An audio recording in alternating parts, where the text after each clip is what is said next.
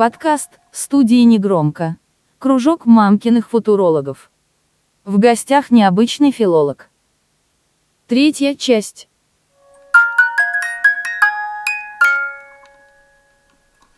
Мне перечислили зарплату, вы знаете, во сколько тысяч? Я вам вот так сейчас покажу чтобы не было стыдно. А что тут стыдно-то? Я так скажу, это почти 100 баксов.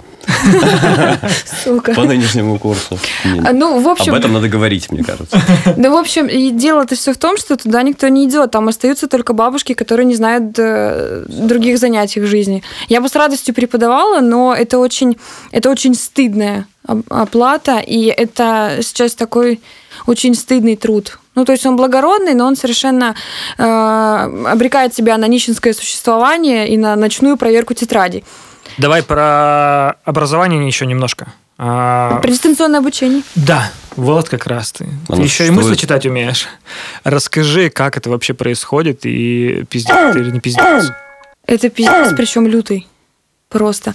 А если раньше мне ребенок мог прислать сочинение, я на него там как-то смотрю, да, и говорю, произнеси, пожалуйста, вот это слово. Он говорит, подождите, я не могу его прочитать. Я говорю, ну его же ты написал. И то есть я могла моментально проверить, ну типа это его слова или нет, или переспросить, задать дополнительные вопросы. Сейчас они мне присылают фотографии, замыленные, на которых ничего не прочитать. Я их так по диагонали читаю просто и думаю, так, ну вроде в целом ничего. Вопросов у меня к тебе нет. Вспоминаю о его былой славе, думаю, так, ну, судя по объему, конечно, и потому, как он обычно учился, это 4, это его максимум. Вот. Но зато, когда там есть вариант проверить какими-то тестами, там как-то чуть попроще получается. Если даешь всем разные задания, чтобы они не списывали.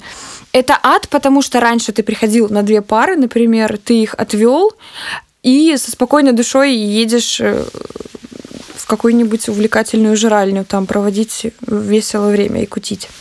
Сейчас тебе нужно все вот эти фотографии проверять. У нас их в переписке сейчас больше тысячи с детьми.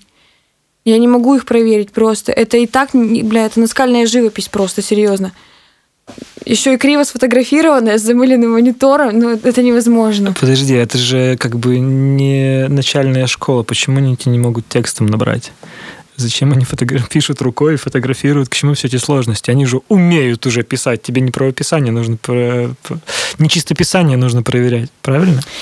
А, смотри, у письма а, вообще есть же дополнительные, скажем так, э, развивающие функции. Полушарий мозга. Ну, э, тут очень много всего на самом деле. Первое, лучше запоминается то, что ты написал вручную обычно. И пока у детей вот есть вот эта вот полоса, где они запоминают то, что они сами написали, и как они ручкой разрисовали тетрадь красиво. То есть визуальная память у них всегда. То, что печатает человек, он обычно не запоминает, вылетает просто сразу. Вот. Ну и вторая, конечно, это развитие и аккуратности, и каллиграфии. Потому что, э, ну, они не имеют права писать, знаешь, как врачи потом. Ну, нужно заботиться о тех людях, которые будут тебя читать. Пригодятся им навыки каллиграфии через 10 лет, как думаешь? Поэтому, да, моя задача заставлять их писать как можно красивее. Мне просто интересно вот этот вот, вот этот нюанс немаловажный. Микрофон зафиксировал или нет? Ну, просто, ну, правда. То есть, если они будут писать ужасно, то страдать будете вы. Ты чувствуешь свой долг перед отчизной? Ну, да. Но в целом чувство ответственности есть, потому что если ты научишь их неправильно мыслить или анализировать, то как бы потом эти люди будут взаимодействовать с твоими детьми. А как ты думаешь, у многих вообще твоих коллег такие высокие цели, как у тебя? Ну, мало. Они обычно у молодых и наивных, которые с горящими глазами из института выбегают. О, сейчас я изменю мир к лучшему. Вот. И когда ты работаешь уже лет 25 примерно, ты думаешь, м-м, так, вы решаете упражнения 375 и 384, переписываете вот этот параграф, а я пока буду вязать носок. Ну, то есть у них прям автоматизированная такая история, листает один и тот же учебник и просто все пересказывает. А ты на каком сейчас этапе пути от горящих глаз до вязания носка? Я все еще на горящих глазах. Да? Не mm. тускнеют? Mm-mm. М-м. Я наивно предполагаю, что в моих силах вполне э, благотворно влиять на воспитание. Но у них пока ум гибкий, собственно, они хорошо запоминают, их можно словесно пороть, их, э, ну, с их сознанием можно немножко играть, можно в каких-то моментах давить на жалость, призывать к эмпатии, там, типа, сочувствию. И они, они пока с начальной школы, да, там, с, ну, с обычной школы, со своей вот этой средней, они натренированы, они это пока умеют. И то есть сейчас самое важное, а, не дать им забить на себя и на свою эмоциональность, на свою сентиментальность даже, а, хер. Нужно, чтобы они обязательно учились включаться в литературное произведение, сочувствовать. Это все. Ну, это важно. Ты понял что-нибудь? Наверное. Ну, опять я долго. Не-не-не, все, все, все круто. Это вопрос был, на самом деле, херовый, ответ был супер. А, можно на вскидку, как а, литератур, литературовед, не литературоведу?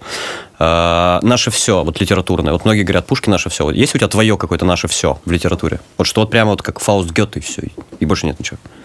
Вопрос про любимых писателей. Нелюбимых там- нет. А, Достойно, шедеврально, технически сложно, круто. Ну вот уровень, прямо уровень. Если технически сложно, то Толстой. Это однозначно.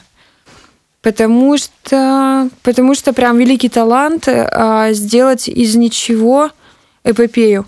И там э, очень э, хорошо, он не отпускает ни одного героя, он его ведет, и с, с ним происходят события, сохраняется целостность образа, и характер у него, ну, всегда на протяжении всех четырех томов. То есть, и я, он... я не дошел. Да не, это не Ну, надо, как многие, наверное. Ну, то есть у него получается вести так качественно каждого героя, и с ним происходят события, и мы в итоге видим изменения, там, которые с ним произошли. Ну, то есть вот технически вот это все выполнить довольно тяжело. Хотя, кстати, у многих писателей же была баба литературная рабыня, которая вместо них переписывала. И не одна у некоторых. Вот, например, да, у Толстого баба четыре раза переписала. Эх, Софья Андреевна. У Толстого, насколько я помню, опять же, история, там одних дворовых девок было перепорчено, он потом из них писательниц сделал. Ну, пытался заставить литературных рабов сделать. Типа, что добру пропадать? Ну, действительно, с ним согласен. Иначе они все там в синях на крюках повесятся. Ну, от тоски, лучше пусть пишут. На тоски он съебался от жены разок. И пропил Ясную Поляну. Вообще очень весело. Я, когда преподаю, я стараюсь не, не заставлять детей читать биографии, мы учебниками вообще не пользуемся. Ну, потому что это люто скучно. Мне больше нравится там... Вот давайте посмотрим на нашего Нобелевского лауреата, там, на Бунина, да? Как он живет с женой со своей, э, съехивает из России, там занимается разными страданиями во Франции, заводит себе юную любовницу, э, и живут они как бы вот так вместе, там сколько, 12 лет, что ли. И потом эта его юная любовница уходит от него к женщине. И дети сразу к женщине. Что за новости? Надо почитать. Хорошо, а есть какое-то, какие-то, возможно, современные литературные деятели? Ну, о которых мы не знаем, например, что они достойны. Из писателей? Да любых вообще, да, да, да, писателей, скорее всего. Литература у нас. Быков? А, Дм- Быков. Дмитрий Быков, который. Он же критик, э, поэт, по-моему, нет? Он и поэт, и романист, и у него есть... э, Ну, в основном он преподает, то есть открытые лекции читает. Но все его открытые Такая, лекции да. это как раз... Разочарование других авторов. Ну, не скажи, он все время, он собиратель просто странных фактов. Вот чисто читаешь э, или слушаешь, вернее, его одну лекцию, и он Я там слушал, да. такого всего наковыряет всегда. И Он все время как-то сводит, понимаешь, тысячу фактов просто в, один час. И ты сразу выходишь оттуда, и можно идти получать серьезно научную степень. Типа, что ты только что узнал все об истории, о литературе, о жизни, о Да, мире. но без методологии. Вот проблема. Это набор фактов, такая куча фактов, о которые ты, если у тебя нет базового, базовых знаний, как их совместить, для тебя это просто такой веселый шум. Это все хорошо. Еще пока вспомнил. А вопрос такой. Я заметил, что Быков не умеет читать свои стихи. Ну, и не только я, может, заметил. Он их отвратительно читает. Да. Мне, так мне повезло с ним познакомиться и провести литературный, литературную попойку. Чем, чем он прекрасно славился, так это тем, что он, когда насвинячился, он начал сочинять гадкие стихи про Полоскову. Вот это- Потому что он ее люто ненавидит почему-то. Не знаю почему. Зависть? Всякие Ненависть от матерные. зависти исключительно. Ну, или от страха. В его случае, скорее всего, зависть, потому что бояться ему вряд ли что-то может. Он плохо читает. Но это знаешь, как, как, как. Башлачев, например. Он Да. отвратительно поет, омерзительно. Он не умеет петь, У да. него прекрасные стихи, но лучше их читать как стихи. Когда слушаешь Башлачева, тебе хочется срочно заткнуть уши и сказать, господи, почему, так, почему здесь нет ни музыки, ни звука, ни голоса, ничего. Ну, так к слову о тех же преподавателях экономики, которые ничего не понимают в деньгах в настоящих, ну, в реальных. То есть они в эмпирической какой-то экономике понимают, что вот государства между собой рассчитываются вот так, но денег нет даже на хлеб. А почем нынче доллар? А, не да, не да, знаю. да, условно говоря. Хотя а, есть сейчас уже молодая вот поросль, которая сейчас недавно стала, ну, влилась в преподавательский состав. Вот они уже понимают, что преподавательская деятельность это для души, а кушать надо все равно каждый день.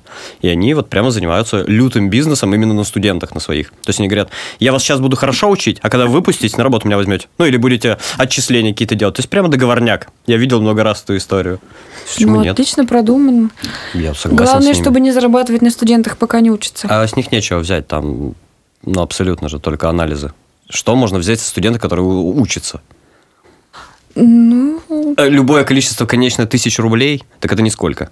Ну, то есть толку никакого. Проще три года потерять, обучить его, чтобы он потом всю жизнь приносил тебе доход стабильный. Нет?